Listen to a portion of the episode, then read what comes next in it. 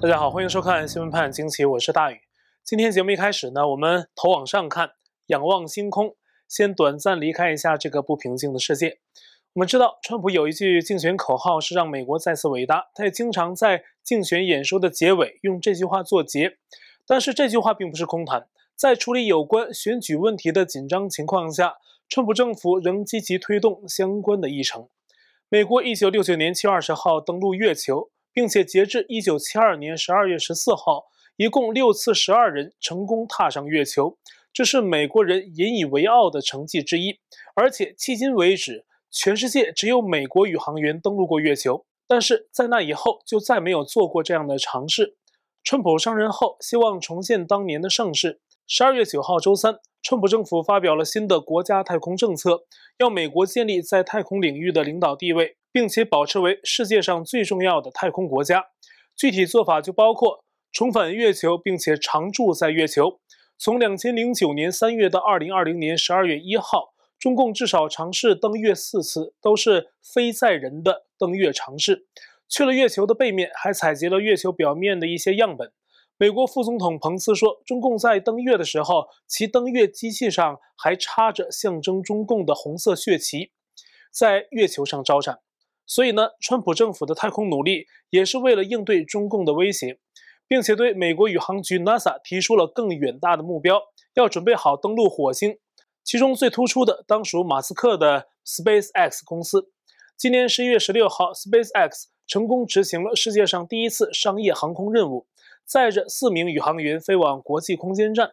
十二月九号，SpaceX 对火星殖民舰星舰进行了无人试飞。SpaceX 对这款宇航机寄予厚望，希望它能在地球和月球间往返，运送人员和货物，甚至是能够带着地球上的东西前往火星。那这一天的试飞呢？原定高度是飞到一万两千五百米的高空，但是星舰升空前，马斯克就预报说呀，试飞会发生错误。果不其然，在星舰升空几分钟后，引擎开始熄火下坠。在快接近地面的时候，引擎再次启动，准备将星舰调整为垂直状态，准备降落。但是呢，无奈调整的并不垂直，宇航机倾斜落地，在触地的瞬间爆炸。但是呢，马斯克不忧反笑，说降落失败原因呢是当时油箱压力过低，造成触地的速度过快。但这次尝试让他们取得了所有需要的资料。他对团队表示恭喜，并在推特上发文说：“火星，我们来了。”不知道马斯克的 SpaceX 会不会协助美国政府尽早实现人类登陆火星的计划？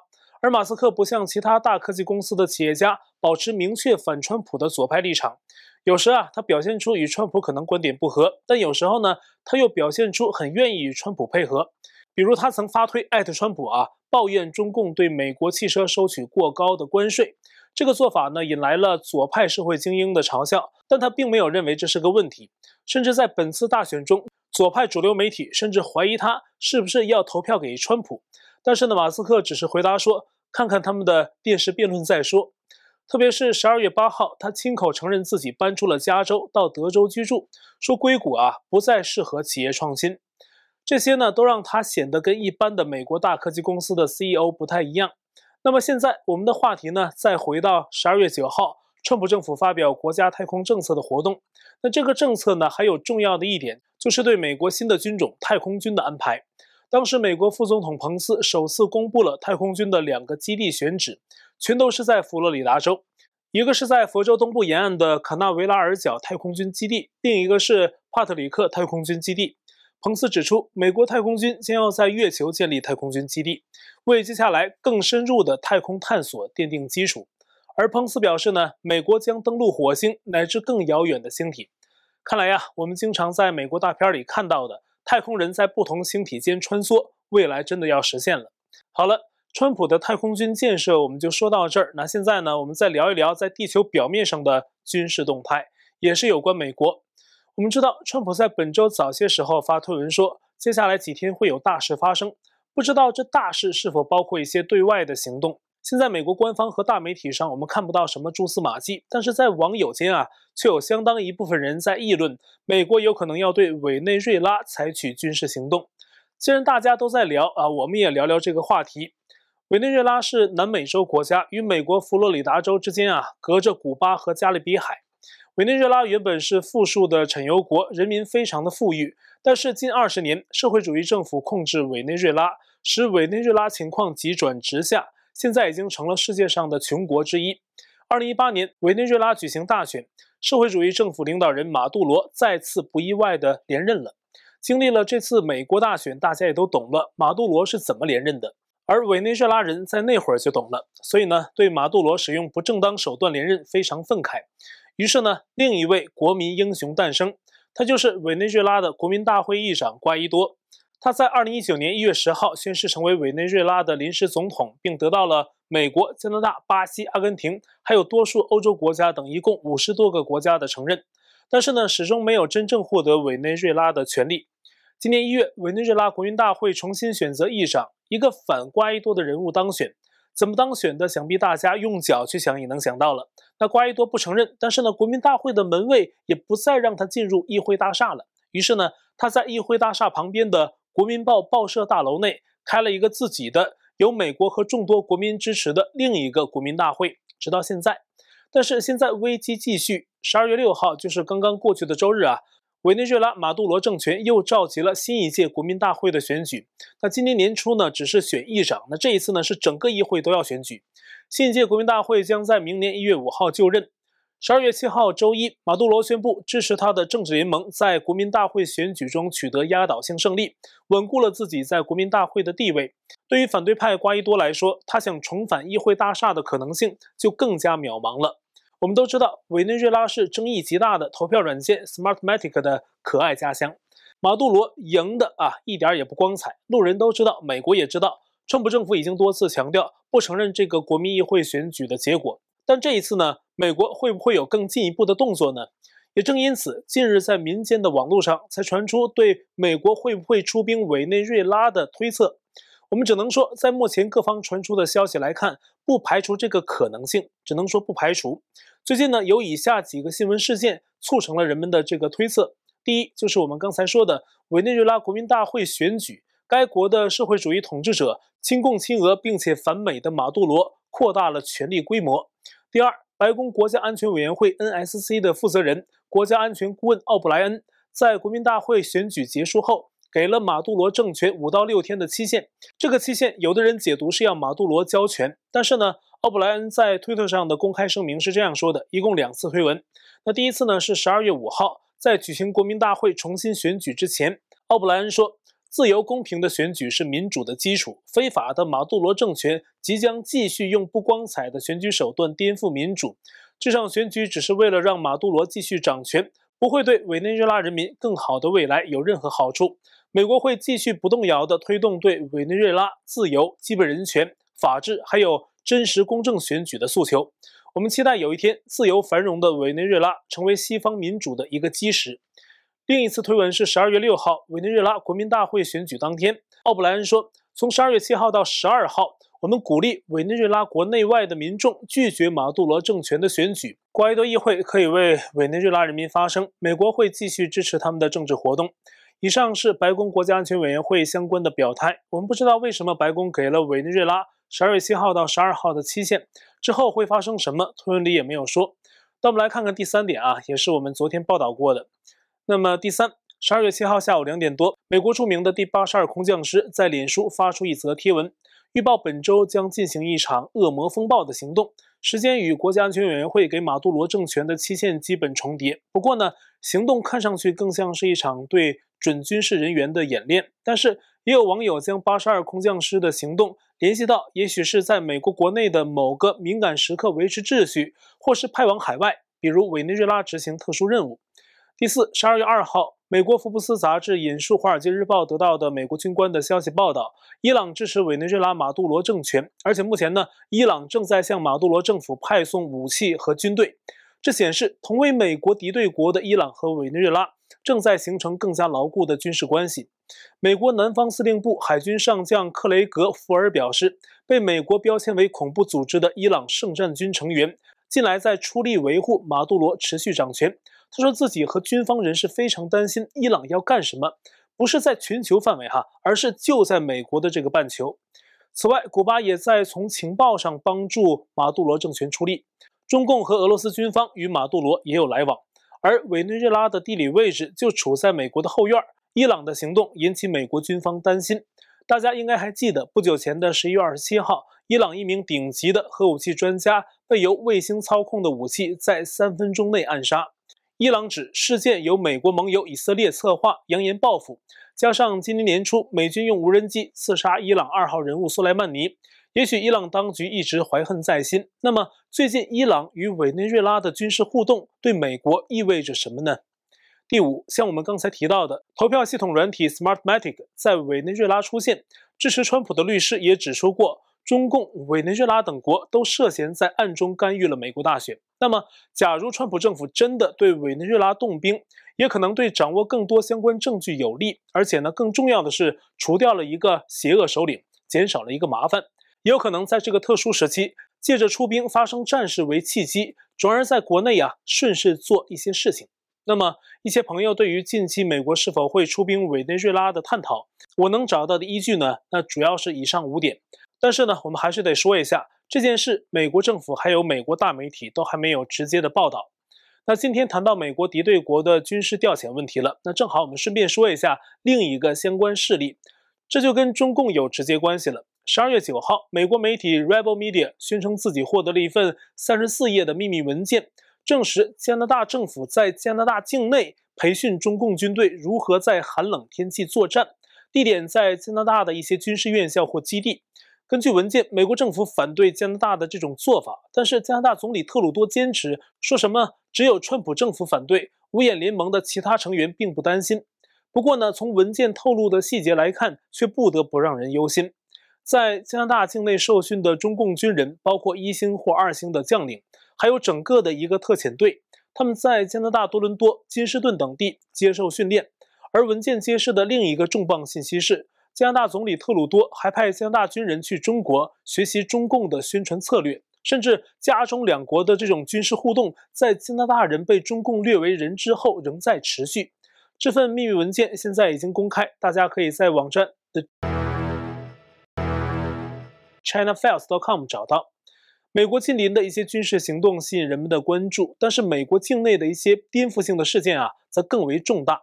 颜色革命这个词在近年。其内涵通常是积极的，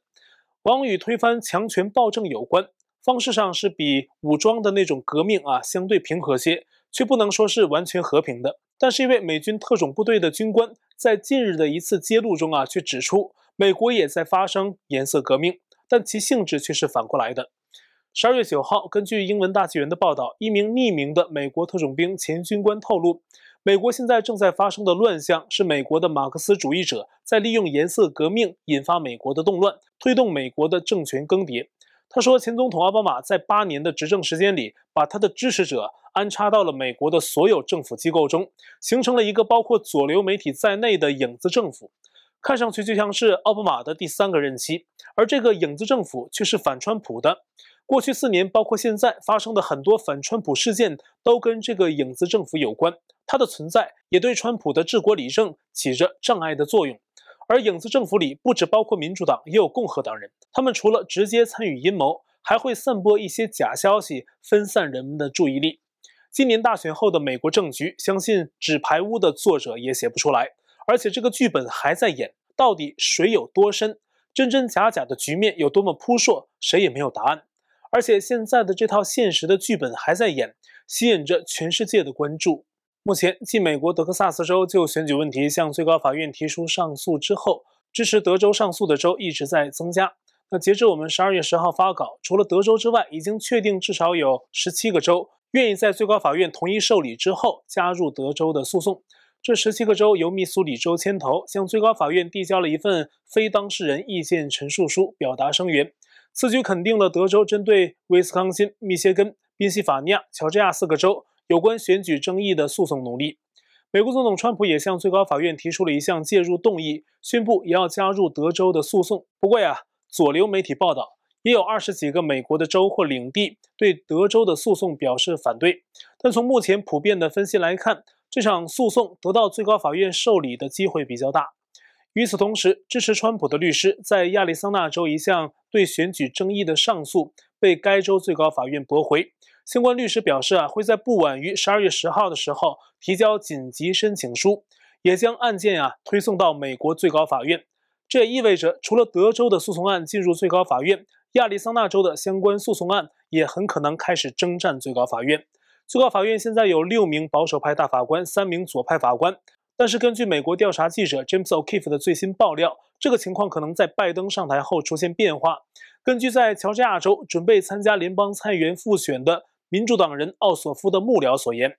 拜登期待将最高法院的大法官席位再增加至少三个，而且呢，打算把这三个席位都补上左派的大法官。这个消息无疑对美国选民是一个警示。而与此同时啊。正在最高法的征程开启之时，近日感染中共病毒的川普律师朱利安尼也于十二月九号下午出院了。朱利安尼已经七十六岁了，但是康复得很快，差不多四天就出院了。期间服用了瑞德西韦等药物，他称赞瑞德西韦疗效显著，甚至觉得自己年轻了十岁。希望朱利安尼不是直播带货哈，是肺腑之言。他的及时回归无疑对川普团队是个好消息。与此同时，此前对大选争议和拜登儿子丑闻问题默不吭声的 FBI，还有左派媒体意外活跃起来。十二月九号，美国媒体报道，FBI 高层官员传出消息，他们正在对大选争议进行刑事调查，而且更重要的是，FBI 声称在宾州、密歇根、威斯康辛还有乔治亚州，正好是德州起诉的四个州，发现了投给拜登的至少五十万张假票，数量惊人。川普与拜登的得票差距非常之小。这五十万假票的发现意义重大，但是截至发稿，FBI 并没有对媒体的问话及时回复，外界还不清楚其相关的进展。在同一天，十二月九号，拜登的儿子亨特·拜登发出声明，说自己正在接受 FBI 的税务调查，而且 FBI 是十二月八号通知他的，也是刚刚发生的事情。而且根据福克斯新闻引据美国财政部官员的消息称，此次调查的重点是亨特·拜登与中共或其他国家的业务往来。那在其中呢，是否有特殊的交易发生？这是十月份拜登丑闻中的一个比较核心的问题，就是亨特·拜登与中共等国的商务往来。当然了，小拜登的情色丑闻也在十月份传遍网络。这件事还同时得到了《纽约时报》和 CNN 这样的典型左派媒体的报道。原本十月份出来的时候啊，这些媒体可都是没有跟进。FBI 突然的调查，再加上左派媒体对小拜登丑闻的跟进，是传递了一个什么样的讯息呢？第一，可能是他们察觉到了时局的微妙变化，给自己留个台阶。第二，或许是近日调查记者 James O'Keefe 对 CNN 内幕的曝光。CNN 的内部录音显示，其高层此前明确要求编辑不要跟进拜登丑闻的报道。那或许呢？CNN 等左媒的做法是在挽救自己已经破产差不多的声誉。第三，他们可能也就是摆摆样子，磨蹭时间，表面上给公众个交代，但是最后能否真的触及核心，却不一定是那么回事儿。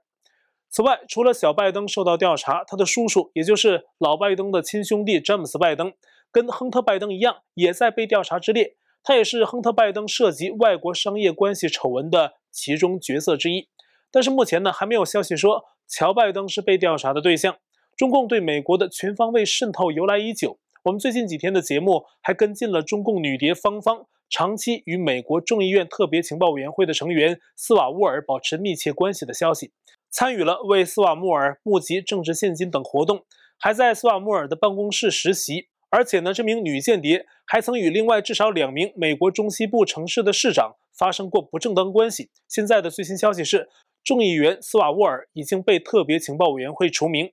众院少数党领袖麦卡锡则认为斯瓦沃尔应该被从国会中除名。外界怀疑，身为众议院议长的佩洛西怎么可以让这样一个人进入国会情报机构？但对于斯瓦沃尔曾与中共女谍实习生接触的问题，佩洛西狡辩说没有必要对每一个实习生都进行背景检查，理由荒谬至极。这样事关国家安危的机构竟然可以如此的大意。但是啊。曾在 CIA 供职过的前美国情报官 BDW 在推特发文揭露说，斯瓦沃尔的丑闻比较恶劣的情节包括：一，他跟那个女谍约会了；二，女谍给斯瓦沃尔提供了政治献金；三，斯瓦沃尔将女谍安排在国会山办公室；四，斯瓦沃尔当时是在情报委员会任职；五，众议院议长佩洛西知道这一切事情。而根据一项新的消息，二零一五年就离开美国的女谍芳芳。似乎在大选后的十一月七号又回到美国。细心的朋友是从她的脸书账户的发帖中发现相关的迹象。芳芳的脸书二零一四年七月五号之后就没再更新过，可在二零二零年十一月七号突然发了一个帖子，很像是在美国发的，而且呢还回复了朋友的留言。如今事情败露，假如芳芳真的在美国，她很可能呢已经被执法部门控制。而且根据一项网上流传的民主党网站截图，芳芳的名字竟然出现在了一张民主党2016年的工资单上。如果按照她离开美国的时间，2016年芳芳应该已经不在美国了呀。这重重的黑幕正被一点点揭开。除了中共间谍，美国川普政府还在清理在美国国内要害部门为中共账目的人员。例如，在国防部将基辛格等十一人从国防政策委员会除名之后，他们的一份新的官方新闻稿显示。国防部计划邀请哈德逊研究所的知名中国政策专家白邦瑞出任国防政策委员会的主席，而白邦瑞曾出版书籍，名为《二零四九百年马拉松：中国称霸全球的秘密战略》，揭露了中共要称霸世界的野心，被认为是对中共的鹰派人物。而且十二月以来，美国针对中共采取了一系列的制裁行动，从政府、个人到中共治下的大型企业都涵盖到。而且制裁名单正在不断变长，而中共的回应呢，往往是战狼式的。那最近呢，还真有媒体问到了中共外交部华春莹，质疑他们的战狼行为。华大妈呀，竟然说啊，为了国家利益做战狼又何妨？而大家呢都看得很清楚，他们不是为了国家利益，而是党的利益。十二月十号是世界人权日，中共恶劣的人权状况在被聚焦，在众多人权问题中，中国民众上访无门也是一大块。那这一天呢，在北京发生了这么一件事，在北京的南二环陶然亭附近，一名上访的老年男子带着手榴弹啊，准备到政府的信访局上访，结果呢，被一堆特警围了起来，还有狙击手出现。目前还不清楚他手上的手榴弹啊是否被引爆，但是呢，推特上传出了现场带火光的照片。大家看啊，中共已经把老百姓逼成了什么样子？老子有一句话：“民不畏死，奈何以死惧之。”也许这点到了中国人民淘汰中共的最后决心。好，欢迎大家加入我的 Telegram 电报群组，地址是 td me 斜线 xwpajq 下划线 us，还有我的 Parler 账号啊，跟推特一样，都是 at @xwpajq。同样的，我们现在呢仍在 YouTube 上发片，还是欢迎您订阅本频道啊，并点击小铃铛获得节目发布通知。也欢迎加入我们的会员。那这期节目就到这里，感谢您的收看。我们下期再会。